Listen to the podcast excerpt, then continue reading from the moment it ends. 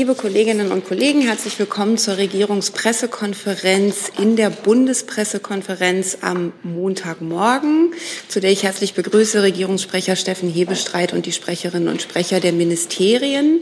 Es gibt heute nichts Aktives vorab. Mir wurden aber einige, also um nicht zu sagen ein bunter Strauß an Themen von den Kollegen schon genannt. Und wir fangen dann direkt an mit den Fragen. Ein Thema, was mir häufiger genannt wurde, war Abwehrsystem in Polen. Damit starten wir und damit hat die erste Frage Herr Jolkwa. Äh, ja, an das Verteidigungsministerium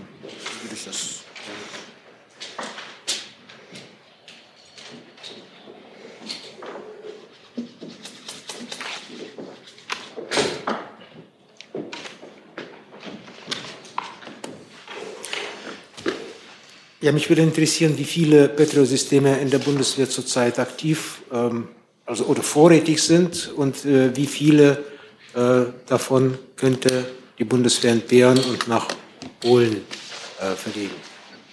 Danke. Ja. Also erstmal, wir freuen uns, ähm, dass die polnische Seite es begrüßt hat, auch dass wir die Patriot-Systeme für Polen anbieten. Ähm, wir stehen da mit Polen in einem intensiven Austausch. Ähm, über Zahlen ähm, zu dem Austausch kann ich im Moment noch nichts mitteilen. Das müssen wir mit der polnischen Seite intensiv besprechen. Gleichzeitig gibt es Patriot-Systeme, wie Sie richtig sagen, in Deutschland und genaue Zahlen werde ich gegebenenfalls danach liefern. Nachfrage? Kurze Nachfrage. Gibt es auch eventuell ähm, Überlegungen, diese Systeme auch an die Ukraine direkt zu liefern. Das war ja früher nicht der Fall.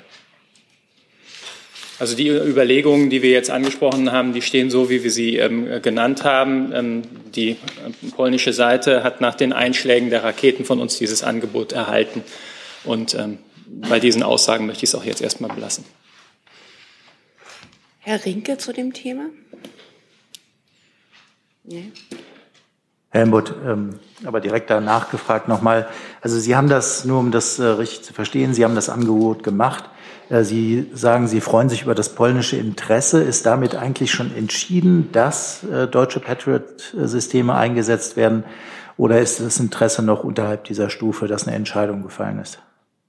Wir haben das Angebot gemacht und wir haben jüngst, wenn Sie ähm, die Twitter-Meldungen verfolgen aus dem polnischen Verteidigungsministerium, die Information bekommen, dass die polnische Seite das begrüßt. Das freut uns und ähm, wir werden ähm, in Abstimmung mit der polnischen Seite gehen und dann werden wir Näheres mitteilen können. Herr Leimann. Geht es nur um äh, Patriot oder andere Unterstützung an der polnischen Seite? Wir hatten ja vorher auch schon berichtet, nach den Raketeneinschlägen in Polen, dass auch über Air Policing gesprochen wird. Also insgesamt sind die Angebote Air Policing und Patriot-System. Weitere Fragen zu diesem Thema? Herr Jolkwa? Ähm, ich wollte nur sicher gehen, ob Sie noch in dieser Pressekonferenz die Zahlen nennen werden.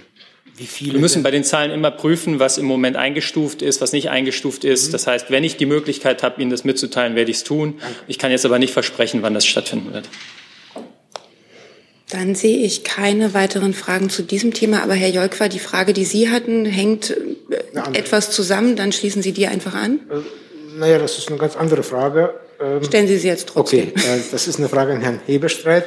Und zwar, äh, der Bundeskanzler hat am Samstag ähm, den russischen Präsidenten aufgefordert, den Krieg zu beenden oder die Truppen zurückzuziehen in einer Du-Form. Äh, ist das jetzt üblich, dass äh, der Kanzler mit dem russischen Präsidenten per Du ist? Ist er überhaupt per Du mit ihm oder war das so eine Figur bei der Ansprache auf dem Parteitag äh der Landes-SPD? Der Bundeskanzler ist mit dem russischen Präsidenten nicht per Du, sondern man sieht sich und ich glaube, das war eine, eine rhetorische Figur, die er da benutzt hat, um darüber zu reden ähm, und ihn dazu aufzufordern, eine Aufforderung, die er in den letzten Wochen und Monaten ja wiederholt gemacht hat.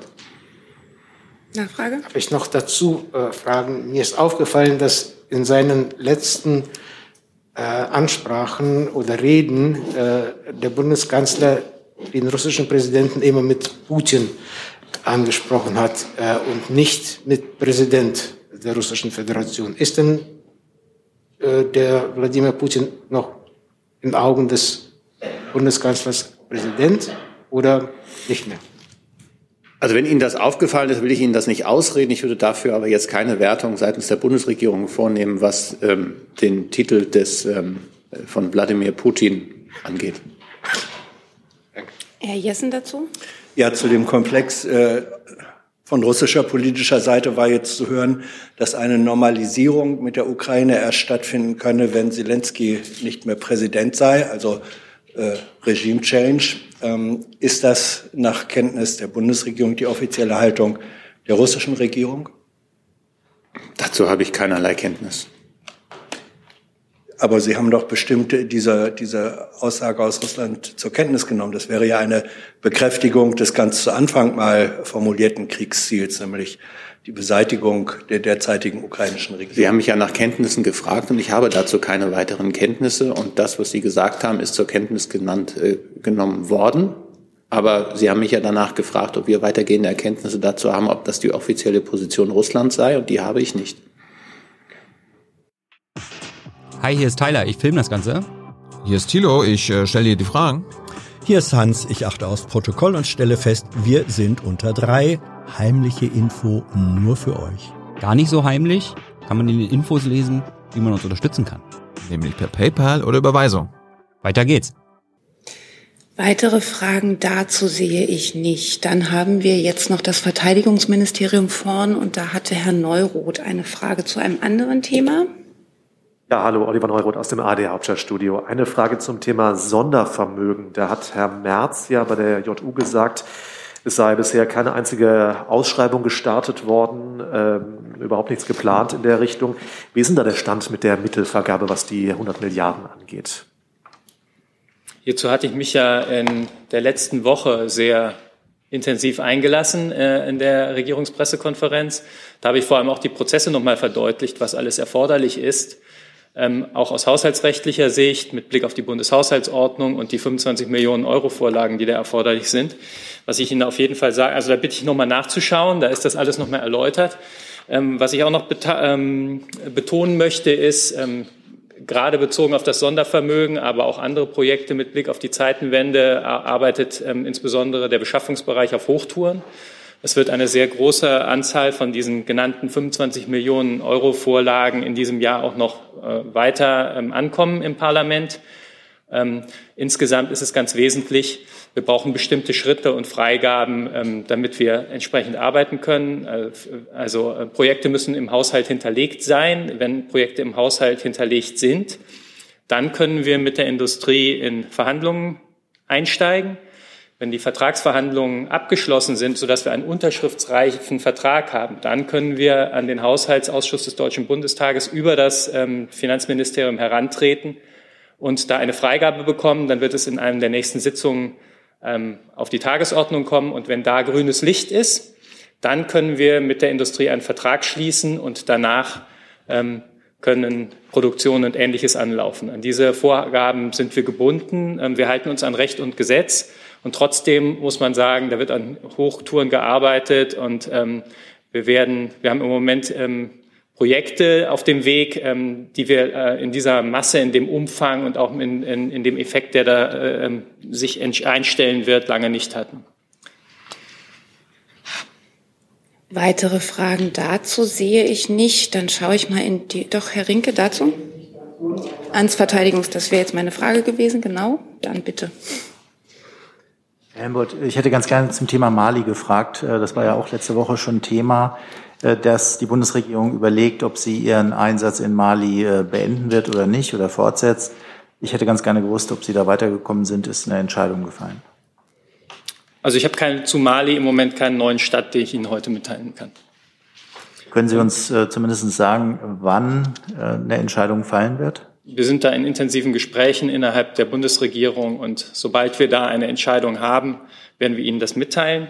Und nochmal äh, als Ergänzung noch auf Ihre Frage, ähm, was konkret ähm, auf dem Weg ist, ähm, was Sie mit Sicherheit auch mitbekommen haben, sind einmal ähm, ähm, die, ähm, die Bekleidung mit vorgezogenen Bereichen in einem Umfang von 2,1 Milliarden Euro. Bewaffnung von Drohnen und F-35. Es gibt natürlich noch deutlich mehr, aber das sind die, die ich hier mal hervorheben möchte. Herr Jessen? Ja, Stichwort F-35. Äh, Im März war ja bekannt gegeben worden, dass sie angeschafft werden sollen.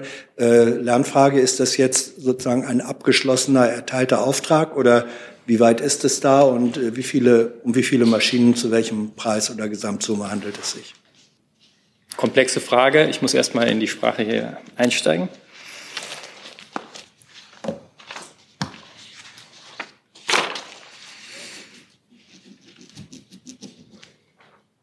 So, also der Stand ist folgendermaßen. Ähm, wir haben ja hier einen sogenannten FMS-Case. Das bedeutet, wir sprechen über Foreign Military Sales, über ähm, die US-amerikanische Regierung. Und ähm, wir haben offiziell den Military Sales Case gestartet. und die US-amerikanische Seite hat das ausgewertet und uns einen Letter of Offer and Acceptance übergeben. Die stellt sozusagen ein Angebot dar und die Auswertung, da müssen wir jetzt auch wieder äh, intensiv hineingehen, um so schnell wie möglich ähm, noch in diesem Jahr eine 25 Millionen Euro Vorlage dem Parlament vorzulegen. Das ist im Moment der, der Stand im Verfahren. Äh, 25 Millionen, das scheint nicht sehr viel zu sein. Nein, die 25 Millionen Euro Vorlagen sind Vorlage, ist eine Vorlage für alle Vorhaben, die 25 Millionen Euro übersteigen. Also alle, nochmal zur Erläuterung, alle Vorhaben unterhalb von 25 Millionen Euro erfordern diesen zusätzlichen Billigungsschritt über den Haushaltsausschuss des ähm, Deutschen Bundestages nicht. Alle Vorhaben oberhalb von 25 Millionen Euro erfordern diesen Schritt. Eine letzte Nachfrage. Dankeschön. Äh, ja, könnten Sie dann sagen, äh, wie viele Maschinen äh, insgesamt dann angeschafft werden sollen und wie hoch die Gesamtsumme wäre? Wenn wir weitere Informationen haben dazu, in weiteren Schritten werde ich äh, Ihnen dazu gewiss was sagen können. Weitere Fragen dazu sehe ich nicht. Weitere Fragen ans Verteidigungsministerium sehe ich für den Moment auch nicht. Bleiben Sie aber gern vorn, sollte die Nachlieferung noch kommen, auf die Herr Jolk wartet und ähm, geben Sie dann ein Signal. Dann ist ein Thema, was mir signalisiert wurde, nochmal die UN-Klimakonferenz von Herrn Rinke unter anderem. Genau. Eine Frage an Herrn Hebestreit.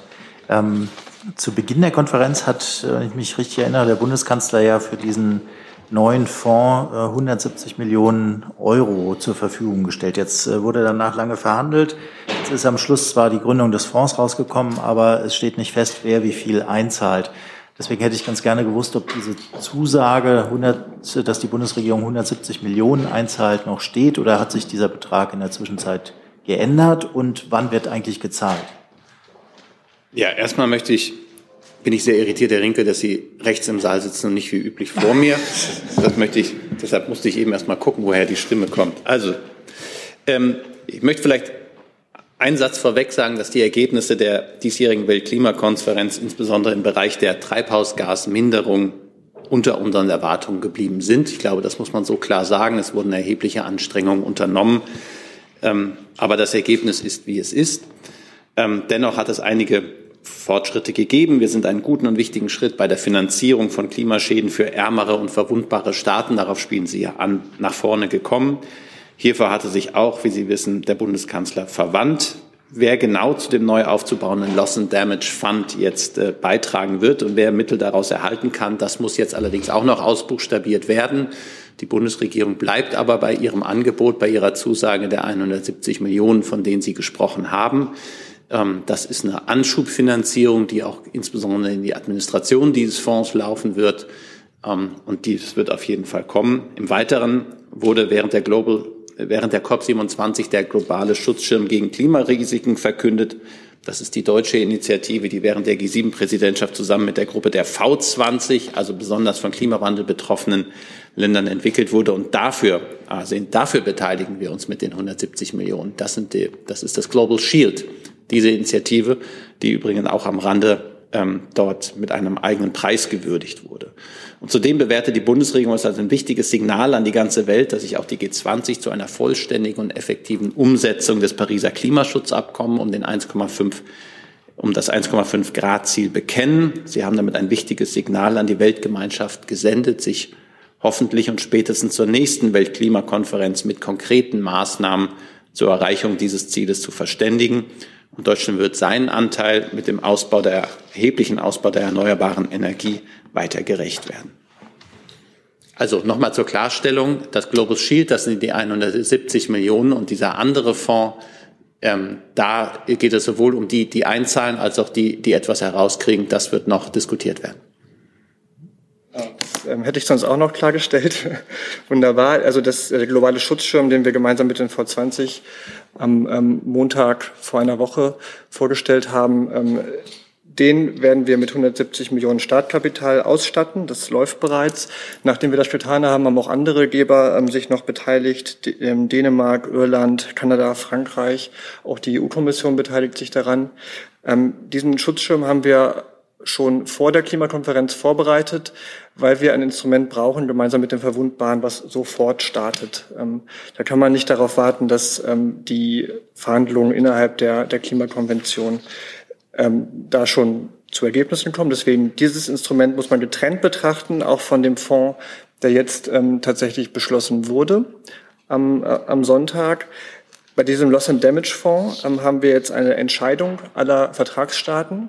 Das heißt aber noch nicht, dass er jetzt auch schon morgen funktioniert. Also das ist ein, ist ein Prozess, der ähm, hier aufgesetzt wurde. Es wird eine Arbeitsgruppe geben mit ähm, 24 Vertreterinnen und Vertretern von Vertragsstaaten aus aller Welt, die den Auftrag haben, bis zur nächsten Klimakonferenz dann in den Vereinigten Arabischen Emiraten einen Vorschlag zu machen. Es gibt erste Eckpunkte ähm, in der Entscheidung der, der Konferenz, was dieser Fonds ähm, leisten soll, wer einzahlt und an wen das Geld fließt. Mit dem Teil, an wen das Geld fließt, sind wir zufrieden. Da geht es um ähm, Entwicklungsländer, die besonders verwundbar sind für die Folgen des Klimawandels. Bei dem Teil, wer in diesen Fonds einzahlt, da ähm, sind wir noch nicht zufrieden festgelegt wurde, es sollen neue Ressourcen sein. Es wurde auch der Auftrag ausgesprochen an die Arbeitsgruppe, ähm, weitere Sources of Funding, also Finanzquellen zu identifizieren. Wir haben als Europa in Sharm el-Sheikh die Frage aufgeworfen, ähm, wie lange China sich noch dahinter verstecken kann, als Entwicklungsland eingestuft zu werden.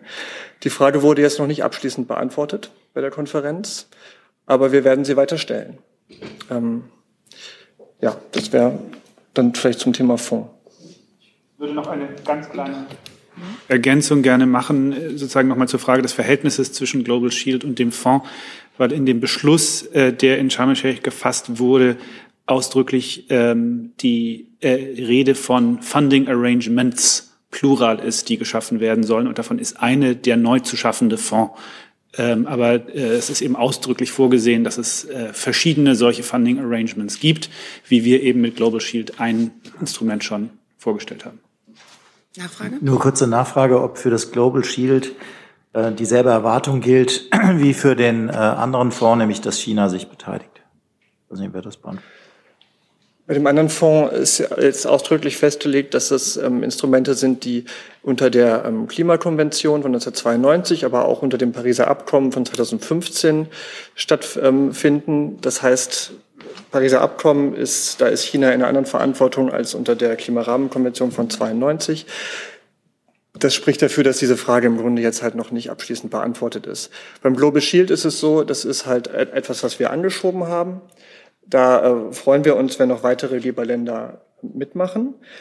Aber es ist vor allem auch etwas, was jetzt in der Praxis konkret zeigen soll, ähm, wie konkret Unterstützung funktioniert, wie verwundbare Entwicklungsländer ähm, nicht nur mit Klimaschäden, um, also nicht nur Klimaschäden reparieren kann, sondern möglichst gleichzeitig auch noch durch kluge Anpassung ähm, Klimaschäden so weit wie möglich minimieren kann. Und wenn wir das jetzt mit konkreten Fallbeispielen Land für Land durchgehen, ähm, sind wir ziemlich zuversichtlich, dass wir auch weitere Geber in den nächsten Jahren dafür gewinnen können. Herr Jung? Geht ans AA als schätze mal federführendes Ministerium bei der COP. Ähm, der angesprochene Loss and Damage Fund, das ist ja, das hat, hat ja jetzt ja nichts mit dem Einhalten von den anderthalb Grad Ziel zu tun, sondern das ist ja Symptom statt Ursachenbekämpfung. Mich würde interessieren, ob die Bundesregierung sich dann für das Ende von Öl und Gas eingesetzt hat, äh, also eine der Ursachen für den Klimawandel, beziehungsweise äh, wurde das kapitalistische Wirtschaftswachstum als Ursache überhaupt thematisiert bei COP von Ihnen? Ja, wir haben uns für das Ende von Öl und Gas eingesetzt. Und nicht nur wir, die ganze EU hat das getan und auch nicht nur die EU, sondern insgesamt über 80 verschiedene Staaten äh, haben das getan, äh, darunter auch Staaten wie Indien, die das öffentlich getan haben, viele andere, die sich in den geschlossenen Sitzungen äh, dafür sehr klar äh, ausgesprochen haben. Und das ist einer der Gründe, warum es aus unserer Sicht so frustrierend ist, dass es in dieser Hinsicht überhaupt keine Entscheidungsfindung gegeben hat. Ähm, das ist aber ein Thema, an dem wir weiter arbeiten werden und wo wir auch weiter daran arbeiten werden, dass ähm, wir dort eine effektive Allianz mit den Ländern äh, bilden, die auch heute schon am stärksten von äh, den Auswirkungen der Klimakrise betroffen sind. Und äh, Sie sagen es ganz richtig, es ist eine Sache für die jetzt schon entstehenden und nicht mehr zu vermeidenden Klimaschäden ähm, aufzukommen, die darf dabei den Menschen und den Ländern, die davon betroffen sind, zur Seite zu stehen. Aber mindestens genauso wichtig und eigentlich noch wichtiger ist es natürlich zu verhindern und zu begrenzen, dass solche Klimaschäden in Zukunft weiter entstehen. Und deswegen ist äh, die Emissionsminderung und der Abschied vom fossilen Zeitalter so wichtig. Und der Bundeskanzler hat ja auch gleich zu Beginn der COP deutlich gemacht, dass Deutschland äh, selbst äh, ohne Wenn oder Aber zum fossilen Ausstieg steht. Und wir möchten natürlich, dass so viele Länder wie möglich das auch tun.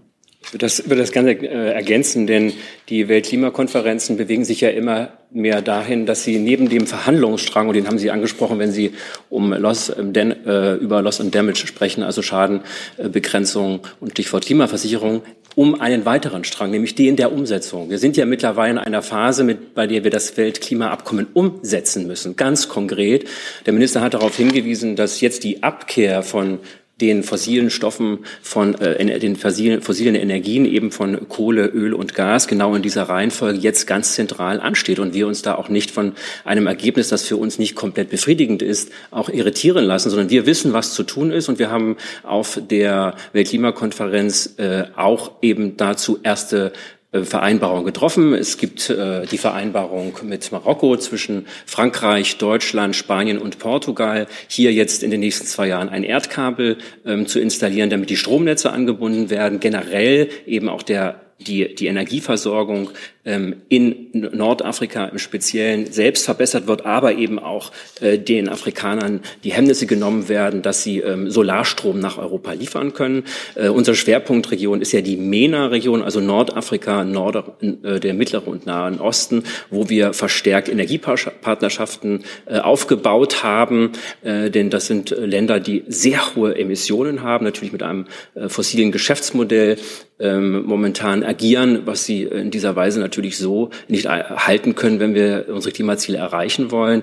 Ähm, und äh, deswegen wurde zum Beispiel auch am auf der, auf der Weltklimakonferenz eine äh, Partnerschaft mit äh, Israel und Vereinigten Arabischen Emiraten noch einmal äh, bestärkt. Wir hatten diese bereits Anfang des Jahres im Laufe des zweiten Quartals, ersten und zweiten Quartals angebahnt. Wir konnten sie jetzt entsprechend abschließen. Auch das ein wichtiger Punkt und die, der Aufbau von internationalen, von globalen, klimaneutralen Energienetzen. Das ist der Fokus, äh, den wir setzen äh, bei der Umsetzung. Denn eine globale Energiewende ist Grundvoraussetzung dafür, dass wir das 1,5 Grad Ziel eben so schaffen können. Ich würde noch eine Sache gerne ergänzen, weil Sie ähm, nach dem Kapitalismus gefragt haben. Also die Abschaffung des Kapitalismus war jetzt, glaube ich, nicht Thema, aber ähm, eine Reform des globalen Finanzsystems ähm, ist etwas, wo wir uns sehr dafür eingesetzt haben und jetzt auch in der Abschlusserklärung von Sharm el-Sheikh wirklich zum ersten Mal äh, in diesem COP-Rahmen Bewegung in diese Richtung hinbekommen haben, dass es dort ein klares Bekenntnis dazu gibt, ähm, dass äh, internationale Finanzinstitutionen wie beispielsweise die Weltbank, dass deren Instrumente äh, so reformiert werden müssen, dass ähm, eine gezielte Finanzierung von klimaneutralem Wachstum und von Investitionen in ähm, ähm, erneuerbare Energien und nicht mehr in fossile Energien äh, systematisch gefördert werden und dass das auf diese Weise auch äh, gelingen muss, ähm, massiv, in massivem Umfang private Investitionen umzulenken äh, von Investitionen in bisherige Industriestrukturen in ähm, klimaneutrale, klimaneutrales Wachstum und klimaneutrale Investitionen der Zukunft. Nachfrage? Hm, weil Sie so formuliert haben, warum war denn die Abschaffung des Kapitalismus kein Thema? Also ist ja eine Ursache für den Klimawandel. Und können Sie uns ein Beispiel sagen, wie eine Ursache für den Klimawandel bei der COP verhandelt wurde? Kann, kann ich an, also äh, zur ersten Frage, äh, ich glaube, ich wüsste nicht, dass äh, ein Teilnehmerstaat der COP dieses Thema dort auf die Agenda gesetzt hätte. Mir ist aus den Beratungen zur Tagesordnung nicht bekannt, dass das dort von irgendeiner Seite äh, vorgebracht worden wäre. Ähm, aber die Tagesordnung für die COP muss ja auch im Konsens beschlossen werden. Ähm, zu Ihrer zweiten Frage, äh, irgendeine äh, Ursache des Klimawandels. Sie hatten ja gerade über Kohle und Gas gesprochen. Also ja, es war ein intensives Thema, wo bis in die Nacht darüber verhandelt wurde, bis in die vergangene. Ich habe ehrlich gesagt das, das Zeitgefühl ein kleines bisschen verloren. Das war die vorvergangene Nacht, also die Nacht von Samstag auf Sonntag ähm, die, äh, weil wir und viele andere Staaten, vor allem auch viele von den besonders betroffenen Staaten, sich sehr dafür eingesetzt haben, ein Bekenntnis zum Ausstieg aus allen fossilen Energieformen dort äh, zu verabschieden. Und das ist an der Blockade einiger Staaten, die daran kein Interesse haben, gescheitert. Gibt es Moment, dann brauchen Sie ein Mikro. Da, ich habe jetzt da so ein Verständnis gehört davon, als müssten wir da Teile des Pariser Klimaabkommens auch mal neu verhandeln oder ausverhandeln. Der Teil, der konkret dazu beiträgt, die Emissionsminderung äh, voranzutreiben, der ist ausverhandelt. Ähm, wir können jetzt nur, wir können jetzt Dinge nachträglich verhandeln, wo wir sagen, okay, äh, der 1,5 Grad Bericht des Weltklima, ähm, äh, Weltklimarates, der sagt ganz klar, diese Periode, in der wir jetzt sind, die Dekade bis 2030, ist entscheidend dafür. Da müssen die Emissionen deutlich nach, müssen deutlich abnehmen. Deswegen hat die EU auf der Weltklimakonferenz ja auch einen, einen, einen Vorschlag gemacht, wie man bis 2030 insgesamt als internationale Gemeinschaft diesen Weg gehen kann, indem man jedes Jahr seine Emissionen in verschiedenen Bereichen kontrolliert. Das war der Vorschlag der Europäischen, äh, äh das war der Vorschlag der Europäischen Union. Ähm, dieser ist nicht in der Weise durchgekommen, wie äh, wir uns das gewünscht hätten. Wir haben damit zumindest uns sehr klar positioniert. Ähm, und das ist ja auch der, der Geist, mit dem wir die Weltklimakonferenzen ähm, letztlich hier äh, bespielen. Ähm, uns geht es momentan extrem darum, diese Dekade wirklich dazu zu bringen, dass wir äh, in dieser Dekade es zu realisieren, ähm, mit so viel wie möglichen Staaten eben die Emissionsminderungen äh, hinzubekommen. Ähm, dafür ist es wichtig, dass viele Staaten ihre NDCs, ihre Klimaziele anschärfen. Äh, das, geben, das unterstützen wir auch durch verschiedene Initiativen, ähm, damit das mit andere Länder dazu auch motiviert werden. Äh, ganz, äh, ganz entscheidend, dass das, das kriegen wir nicht, äh, das kann nicht nur, können nur, nicht nur wenige Länder machen. Wir müssen eine Dynamik hinbekommen, damit sich viele Länder dazu auch bereit erklären. Das ist eine Frage von Ressourcen und Finanzen natürlich auch, das wissen wir. Ähm, aber ähm, das muss alles nicht mehr ausverhandelt werden. Das ist klar. Und dafür sind die Weltklimakonferenzen der wichtige Ort, damit wir uns der Verantwortung, die wir da als Menschheit haben, auch entsprechend stellen. Herr Jessen. Herr Burger, können Sie uns teilhaben lassen daran, wer zu einige Staaten gehört, die zu Ihrer Enttäuschung nicht zur Diskussion bereit waren? Ich könnte anbieten, unter drei ein kleines bisschen was zum Verhandlungsverlauf zu sagen. Gerne. Dann gehen wir jetzt unter drei. Das unter 1. Vielen Dank dafür. Gibt es noch weitere Fragen zur COP? Das sehe ich auch nicht. Dann wechseln wir das Thema und gehen jetzt, glaube ich, in den Bereich der Außenpolitik. Herr Tufik Nier hat die erste Frage. Frage an Herrn Burger zur Lage im Iran.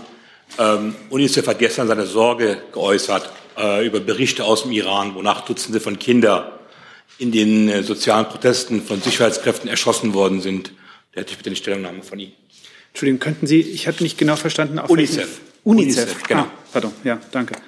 Ja, also ähm, auch wir, auch die Bundesregierung äh, hat sich ja immer wieder äh, mit großer Sorge äh, geäußert über die massive Gewalt, äh, die von Seiten iranischer Sicherheitskräfte gegenüber Protestieren, gegenüber der iranischen Zivilbevölkerung ähm, ausgeübt wird. Äh, und äh, zuletzt ja hat sich auch der Bundeskanzler sehr deutlich äh, geäußert gegen äh, was was dieses Vorgehen ähm, der äh, des iranischen Regimes angeht.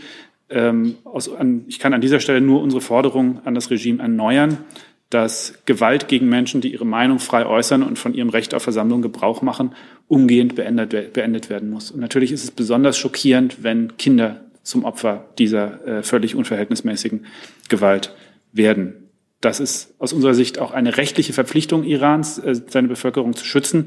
Deswegen haben wir für diese Woche auch gemeinsam mit vielen weiteren Staaten eine Sondersitzung des Menschenrechtsrats der Vereinten Nationen in Genf äh, ähm, beantragt. Dort wollen wir eine Resolution beschließen, die das Vorgehen verurteilt und Maßnahmen dagegen beschließt. Insbesondere sollte dort aus unserer Sicht eine unabhängige Untersuchungsmission beauftragt werden, die Menschenrechtsverletzungen dokumentieren soll.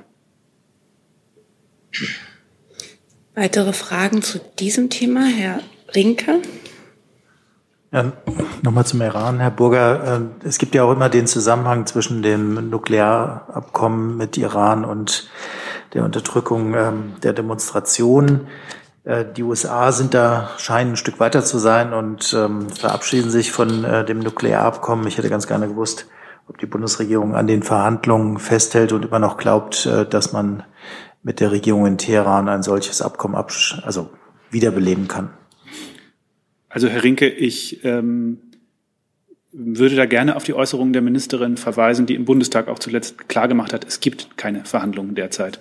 Und die Haltung, ich kann auch überhaupt keinen Unterschied zwischen der Haltung der USA und der Haltung der Bundesregierung feststellen. Ich würde da gerne verweisen auf die Abschlusserklärung des G7-Außenministerinnen und Ministertreffens in Münster, wo dieses Thema äh, auch nochmal Gegenstand intensiver Abstimmung, gerade auch mit den USA war. Äh, wir bewegen uns da wirklich äh, genau auf derselben Linie.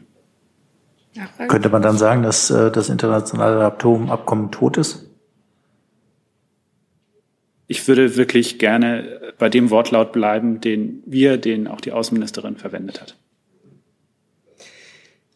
Frau Hase hatte sich noch dazu gemeldet. Noch eine Frage zum Iran. Hat die Bundesregierung Kenntnis von den Angriffen, die es jetzt gibt, auch in den kurdischen Regionen im Iran? Da äußern sich verschiedene Public Figures ähm, seit dem Wochenende. Und was ist die Reaktion der Bundesregierung darauf? Danke. Ja, auch wir sehen die schockierenden Bilder, die es dort von offensichtlich massiver Gewalt von Seiten der Sicherheitskräfte gibt, ähm, wo äh, Demonstrierende eingeschüchtert werden sollen und Proteste mit roher Gewalt unterdrückt werden.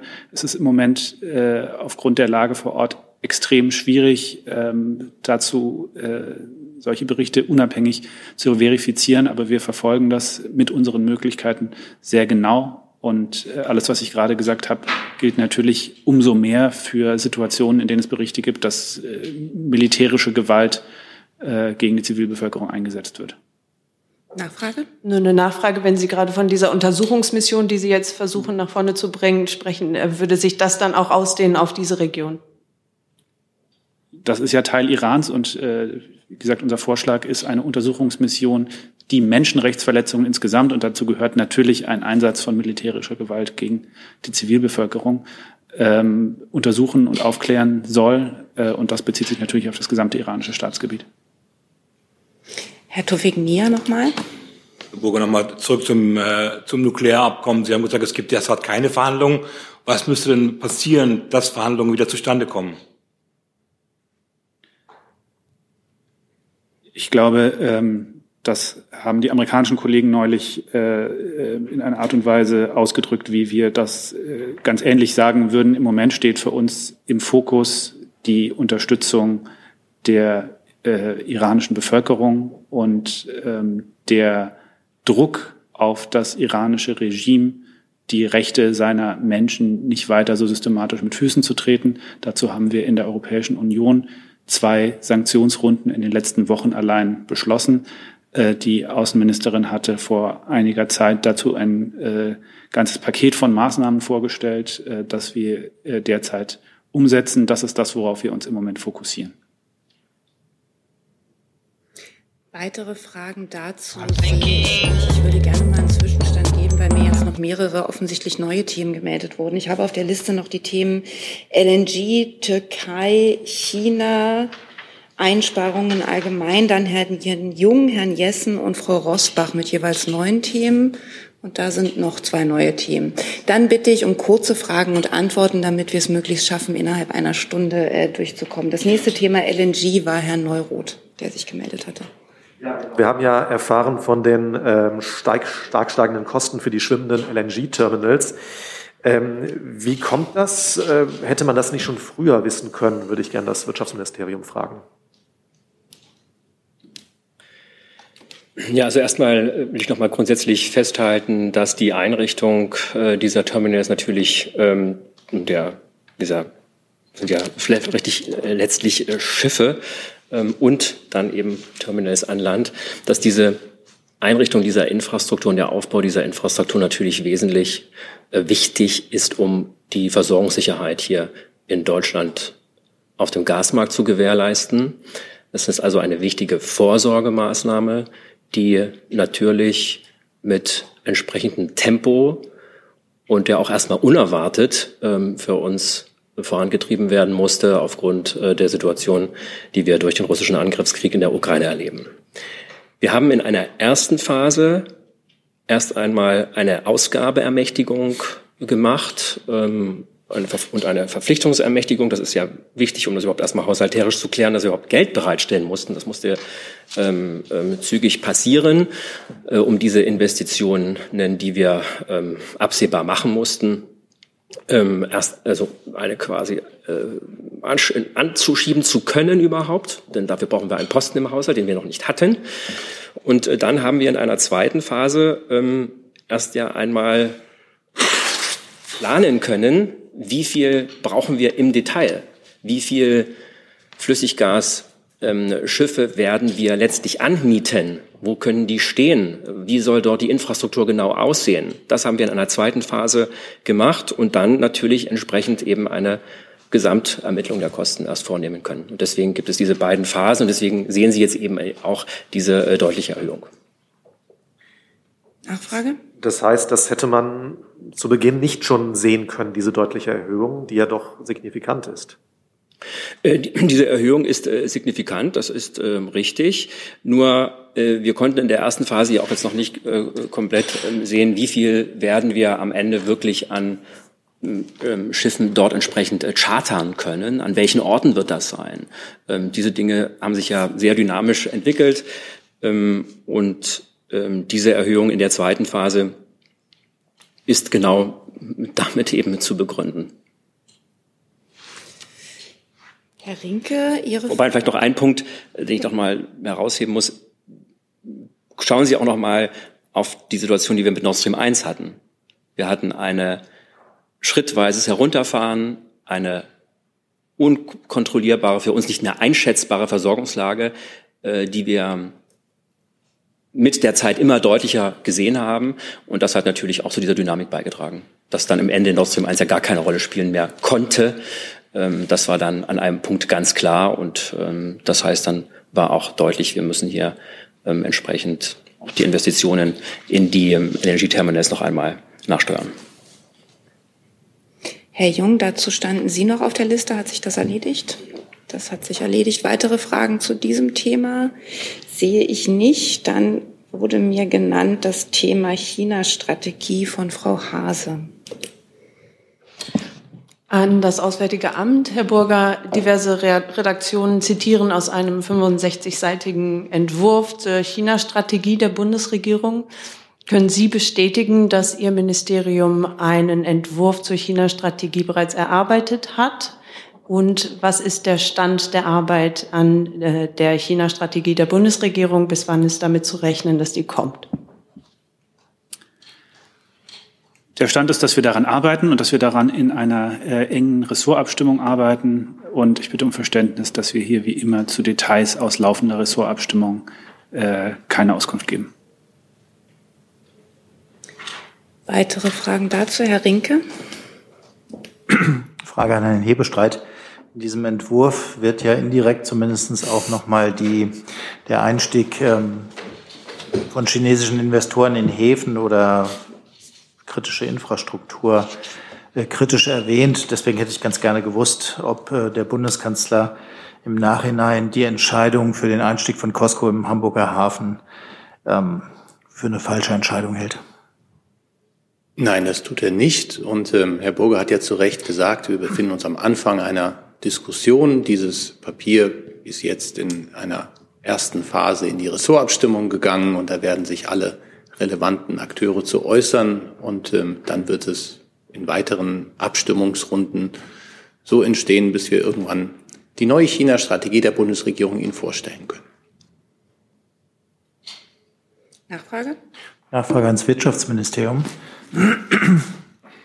Ich hätte ganz gerne gewusst, ob die Passagen, die die Wirtschaft betreffen und mögliche Informationspflichten, Stresstests für Unternehmen mit dem Wirtschaftsministerium ähm, abgesprochen waren.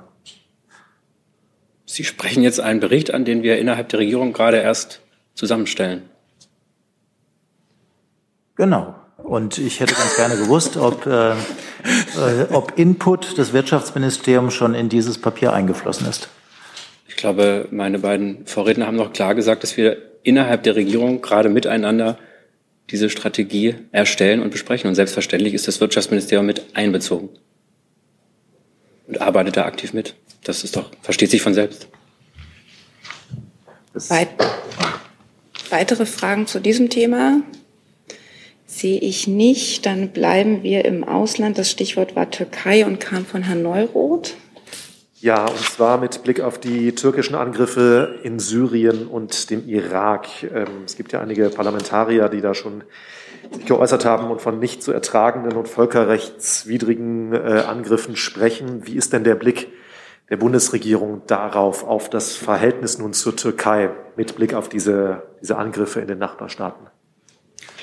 Ja, wir haben diese Berichte über massive Luft- und Artillerieschläge der Türkei auf verschiedene Orte in Nordsyrien und Nordirak gesehen.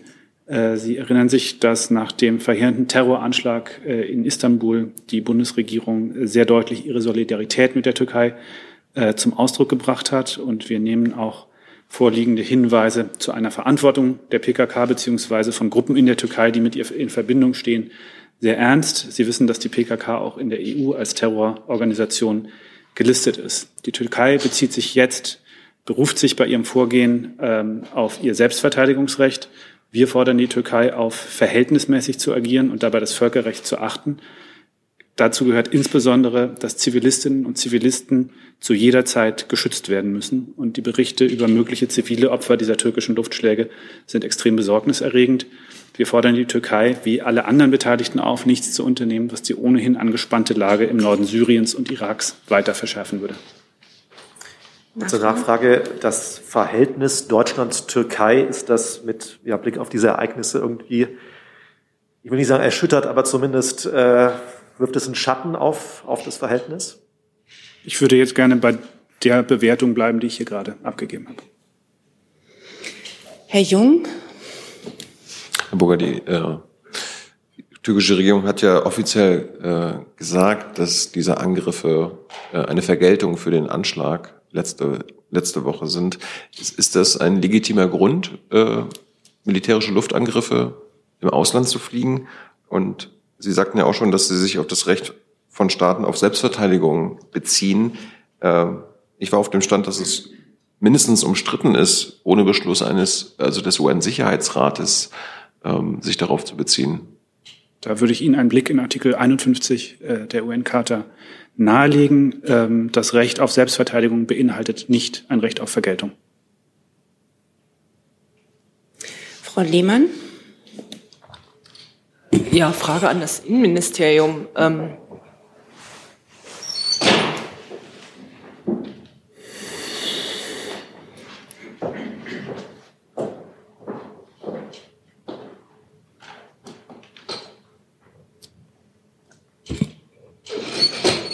Bundesinnenministerin Faeser reist ja in die Türkei. Wird sie das Thema ansprechen? Ähm, es geht ja auch um Terrorismusbekämpfung. Ähm, sind diese Luftangriffe aus Sicht des Bundesinnenministeriums ein akzeptabler Akt, um, also sind sie im, sind sie im Rahmen der Terrorismusbekämpfung akzeptabel? Die Bundesinnenministerin wird bei ihrem Türkei-Besuch alle aktuellen Fragen ansprechen, die Sicherheit und Migration betreffen und sich morgen Vormittag in Ankara äußern. Nachfrage? Ja, äh, die zweite Frage war ja, ob äh, solche äh, Luftan Luftangriffe im Sinne der Terrorismusbekämpfung zu den akzeptablen Instrumenten gehören aus Sicht der Bundesregierung. dazu kann ich Ihnen nichts sagen. Herr Rinke hat sich erledigt. Weitere Fragen zu diesem Themenkomplex sehe ich nicht. Dann gönnen wir dem Auswärtigen Amt eine kurze Pause und haben eine Frage ans BMWK, glaube ich, von Herrn Toroxel. Äh, zum Thema Energiepreise. Ähm, Energiepreise sind sehr hoch, die Temperaturen ziehen im Moment an. Die Gasspeicher sind voll, auch der Preis für Gas geht ein bisschen runter. Was kommt da auf die Leute zu in diesem Winter? Vielleicht auch nicht den dicken Pulli äh, rausholen und, und heizen oder was kommt da für ein Signal aus dem Bundeswirtschaftsministerium? Na, es kommt ein Signal von der gesamten Bundesregierung, nämlich dass es eine Strom- und Gaspreisbremse geben wird, die die Preise entsprechend absenkt und eben schon erfolgte Erhöhungen dadurch eben abgefedert werden. Das ist das, was wir vorhaben, was wir hier auch schon mehrfach vorgetragen haben. Und sobald die Gas- und Strompreisbremse in die Ressortabstimmung geht in der Bundesregierung, werden wir über Details dazu informieren. Der Minister hat ja hier an der einen oder anderen Stelle schon einmal ähm, auch gesagt, wie da das Grundprinzip ist, in welche Richtung wir uns da bewegen, wie sich da auch ähm, mögliche Senkungen äh, ergeben werden. Das ist das, was ich dazu sagen kann. Weitere Fragen dazu sehe ich nicht. Dann hatte Herr Jeukwa eine Frage zum Thema Kasachstan, glaube ja, ich. Ja, Herr Bürger oder Herr Hebestreit, mich würde interessieren Ihre Bewertung der gestrigen vorgezogenen Präsidentenwahlen in Kasachstan. Waren nach Ihrer Einschätzung diese Wahlen frei, fair und demokratisch? Nach meinem Kenntnisstand gibt es dort ja eine äh, Wahlbeobachtungsmission der OSZE. Ich glaube, wir sollten abwarten, dass die sich dazu äußert. Weitere Fragen dazu sehe ich nicht. Dann hat er ein neues Thema, Herr Jung. Das war es vorhin. Herr Jessen. Ja, die Frage geht ans äh, BMWK. Äh, Energieversorgung. Im Sommer hat die EU mit äh, Aserbaidschan ähm, verabredet, dass mehr aserbaidschanisches Gas geliefert werden soll. Die Begründung von Frau von der Leyen war, man wolle unabhängig von russischem Gas werden. Nun ist bekannt geworden, dass Aserbaidschan mit Gazprom-Export einen Liefervertrag über eine Milliarde Kubikmeter russisches Gas an Aserbaidschan ähm, abgeschlossen hat. Das bedeutet ja, dass über den Umweg Aserbaidschan am Ende doch wieder russisches Gas in die EU geliefert wird. Können Sie ausschließen, dass diese Umweglieferung stattfindet? Also Sie haben ja schon richtig gesagt, vor Ort in Aserbaidschan war die EU-Kommissionspräsidentin. Das ist eine Initiative der EU-Kommission, die ich hier nicht an der Stelle weiter kommentieren kann. Ähm, wir haben für uns klar gesagt, wie wir vorgehen, dass wir unabhängig von russischen Gasimporten nach Deutschland werden wollen. Und ähm, soweit ich weiß und soweit Sie das auch selbst überprüfen können, das ist ja ein transparenter Prozess, ähm, kann ich nirgendwo feststellen, dass ähm, russisches Gas also über Leitungen ähm, nach Deutschland äh, fließt. Aber wie können Sie das ausschließen, pardon, wenn äh, Aserbaidschan äh, von Russland eine Milliarde Kubikmeter russisches Gas kauft? Ins eigene System einspeist und aus dem eigenen System dann an die EU und Deutschland äh, damit auch weiterliefert, dann ist die Wahrscheinlichkeit doch relativ hoch, wenn nicht sogar Gewissheit, dass dann über diesen Umweg doch russisches Gas hier ankommt. Wie gesagt, ich kann ähm, hier an der Stelle jetzt nicht diese, äh, ins, äh, diese Initiative, die die Europäische Kommission vorgenommen hat, die den Kontakt aufgebaut hat, hier an der Stelle kommentieren. Sie haben natürlich auch recht. Ich kann hier gar nichts ausschließen. Wir haben einen äh, globalen Gasmarkt und sicherlich ist es so, dass beim Thema bei, bei, bei Flüssiggas äh, der genaue Herkunftsort zum Beispiel nicht immer genau bestimmbar ist. Das ist eine äh, Angelegenheit, die die Unternehmen für sich selbst regeln, wo sie die, äh, das Flüssiggas beziehen, wie sie es mischen, in welcher Mischung von verschiedenen Herkünften sie es äh, nach Europa bringen. Ähm, insofern schließe ich hier nichts aus. Ich habe Ihnen aber klar gesagt, dass über die Erdgasleitungen die nach Deutschland kommen, die Nord Stream 1 Leitung, Nord Stream 2 Leitungen ähm, und soweit ich weiß auch über die Transgasnetleitung ähm, gar kein Gas ähm, aus Russland nach Deutschland fließt. Mhm. Moment. Ich würde vielleicht noch ergänzen, äh, und äh, der Kollege möge mich korrigieren, wenn das falsch ist, was ich sage, aber äh, nur noch mal zur Klarheit, weil wir ja weil Sie sagen, ausschließen, dass da auch irgendwie Gas mit drüber fließen könnte. Wir haben im Moment meines Wissens kein, äh, keine Sanktionen gegen den Import von Gas in der EU aus Russland. Wir haben uns vorgenommen, als Bundesregierung unabhängig von russischem Gas zu werden. De facto importieren wir derzeit keines. Aber es gibt auf EU-Ebene derzeit keine Sanktionen gegen Gas, anders als es bei Kohle und bei Öl der Fall ist. Ja, das war nochmal ein wichtiger Hinweis zur, äh, zum, zum EU-Recht, ganz genau. Das hatte ich jetzt nicht im, im Blick, genau. Gibt es weitere Fragen dazu? Dann hat Frau Rosbach ein neues Thema. Ja, vielen Dank. Die Frage geht ans BMI und ähm, es ist ja so, dass die FIFA Sanktionen angedroht hatte für den Fall, dass die Kapitäne mit dieser One Love Armbinde auflaufen. Jetzt haben sich die Teams ähm, auch entsprechend dagegen ähm, entschlossen. Wenn das also nicht tun, wird Ministerin Faeser dennoch äh, reisen wie geplant zu äh, den Spielen oder verändert das irgendwas an ihrer Betrachtung, was diese Weltmeisterschaft angeht und vielleicht ihre Reisepläne? Bundesinnenministerin Faeser plant im Anschluss an ihre Reise in die Türkei nach Katar weiterzureisen. Sie möchte die deutsche Mannschaft bei dem Eröffnungsspiel unterstützen und daher das Auftaktspiel gegen Japan besuchen.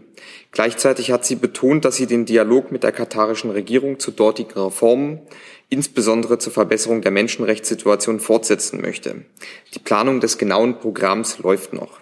Zu allen weiteren Fragen, insbesondere zur Sicherheitsgarantie für Fans, die die katarische Regierung ausgesprochen hat, hat sich die Ministerin vielfach geäußert und auf die Äußerungen möchte ich gerne verweisen.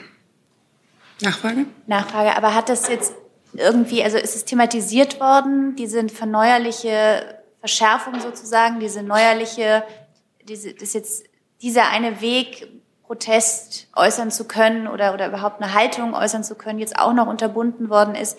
Also ist es thematisiert worden bei Ihnen im Haus? Hat es oder darüber nachgedacht, dann vielleicht Konsequenzen zu ziehen oder noch nicht? Die Bundesinnenministerin wird den Dialog mit der katarischen Regierung zu diesen Themen auch fortsetzen. Herr Jessen? Wird sich die Bundesinnenministerin ähm, auch äußern zum Thema äh, gekaufte WM oder ist das abgeschlossen? Herr Jessen, das hatten wir ja am Freitag schon mal ähm, andiskutiert. Ähm, die Vergabeentscheidung, die meines Erachtens ein gutes Jahrzehnt zurückliegt oder sogar etwas länger, kann von hier aus jetzt nicht mehr beurteilt werden. Hey Leute, der heutige Supporter dieser Sendung ist ihr alle. Und ihr alle seid die beste Unterstützung für unabhängigen, kommerzfreien Politikjournalismus auf dem Publikumsmarkt. Und darum bin ich ein Fan davon. Also ein Fan von euch. Macht weiter so per PayPal oder Überweisung. Danke dafür und jetzt geht's weiter. Weitere Fragen zur WM sehe ich nicht. Dann hat der Kollege hinter Herrn Rinke die nächste Frage. Die letzte Frage für heute wahrscheinlich, ist das richtig? Ja, vielen Dank, Jonathan Packroff von Euraktiv. Ähm, Frage an das Arbeitsministerium zum EU-Lieferkettengesetz. Ich frage mal, bevor wir uns umsetzen ans Verteidigungsministerium, die Nachlieferungen, haben Sie die noch, bevor Sie sich jetzt umsetzen und wieder umsetzen? Nicht ausgestellt konkret, sondern wir Ja. prüfen, was wir nachliefern können. Ach so, okay, alles klar, danke.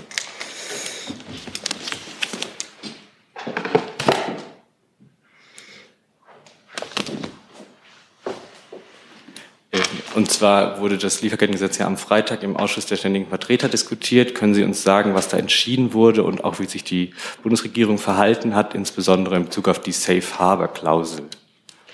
Das müsste ich tatsächlich nachreichen. Okay, und vielleicht noch eine Nachfrage. Äh, könnten Sie sagen, ob die Bundesregierung gegen den General Approach stimmen würde, wenn die Safe Harbor Klausel nicht enthalten ist? Ich müsste äh, zu dem Themenkomplex meine Antwort nachreichen. Okay, danke. Gut, dann gibt es noch eine Nachreichung. Jetzt schaue ich noch mal in die Runde. Weitere Themen zu äh, Fragen zu diesem Thema oder zu anderen Themen sehe. Doch, Herr Rinke hat noch eine Frage. Wenn das Arbeitsministerium schon vorne sitzt, äh, eine Frage zum Bürgergeld. Äh, Können Sie uns sagen, ob äh, da schon eine Einigung erzielt wurde vor dem Vermittlungsausschuss? Ist man da auf gutem Wege oder nicht? Ja, sicherlich laufen da derzeit Gespräche, das wissen Sie. Ähm, wichtig ist, dass der Vermittlungsausschuss am Mittwochabend tagt, also am 23. November. Der Termin ist ja klar. Ähm, und aus den Gesprächen, die jetzt im Moment laufen, kann ich Ihnen nichts berichten. Weitere Fragen dazu sehe ich nicht und meine, wir sind damit heute tatsächlich am Ende der Veranstaltung angekommen. Danke unseren Gästen fürs Kommen. Am Mittwoch gibt es die nächste Regierungspressekonferenz. Tschüss.